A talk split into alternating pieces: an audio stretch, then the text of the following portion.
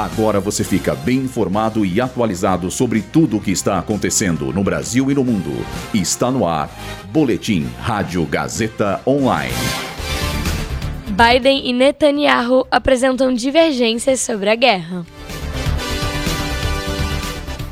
Projeto que criminaliza o bullying é aprovado no Senado.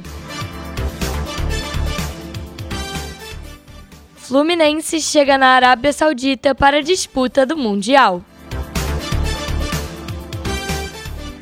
Eu sou Luísa Borgli e essa é a segunda edição do Boletim Rádio Gazeta Online.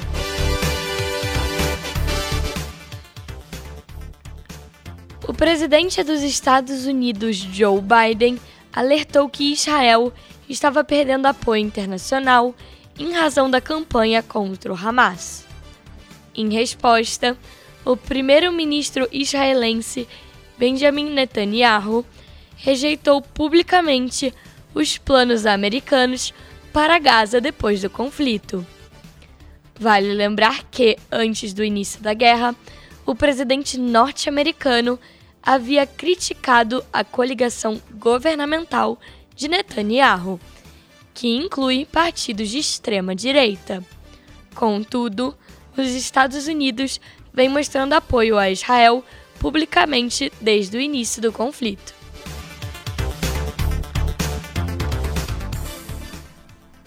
O Senado aprovou hoje o projeto que criminaliza as práticas de bullying e cyberbullying. Agora, o bullying passa a constar no Código Penal como pena de multa.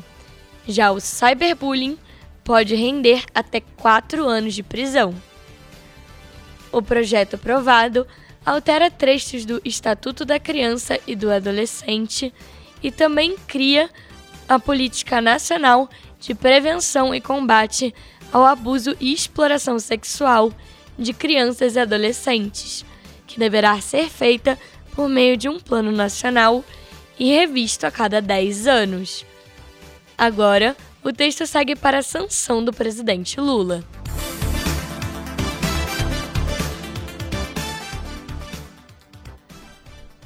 A delegação do Fluminense desembarcou nesta manhã em Riad, na Arábia Saudita, para a disputa do Mundial de Clubes.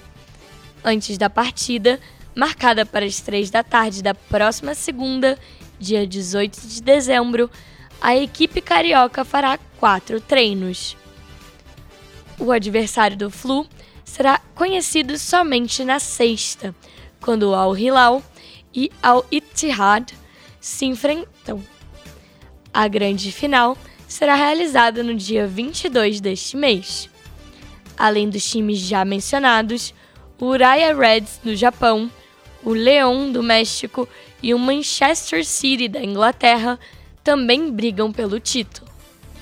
Não se esqueça que amanhã, a partir das duas da tarde, a equipe do 4 de acréscimo vai trazer mais informações sobre o campeonato e você acompanha aqui na Rádio Gazeta Online.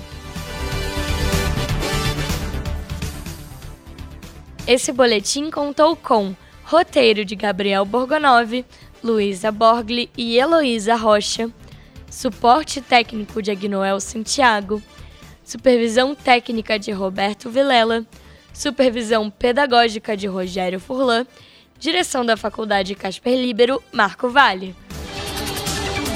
Boletim Rádio Gazeta Online. Rádio Gazeta Online. Você conectado.